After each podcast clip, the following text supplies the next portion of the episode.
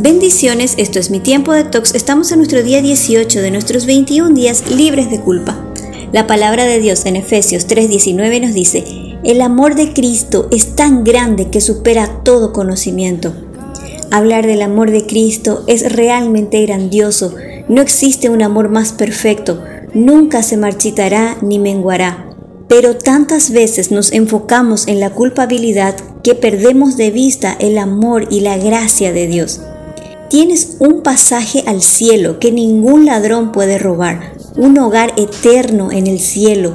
Tus pecados han sido arrojados al mar, tus errores fueron clavados en la cruz, fuiste comprado con sangre y ahora eres hijo o hija de Dios.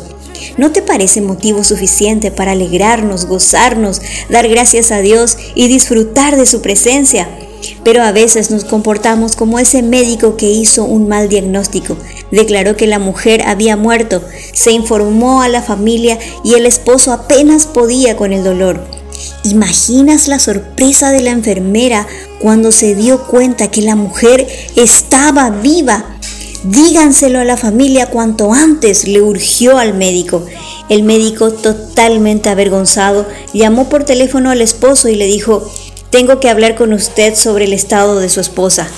El estado de mi esposa está muerta, dijo el hombre. El orgullo del médico solo le permitió declarar, bueno, ha experimentado una ligera mejoría.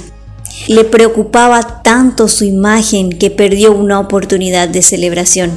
¿No hacemos lo mismo cuando nos dejamos ganar por el sentido de culpabilidad?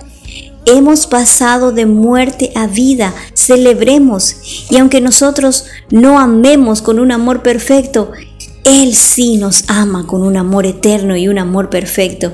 Dedica un tiempo especial para meditar en la palabra de Dios.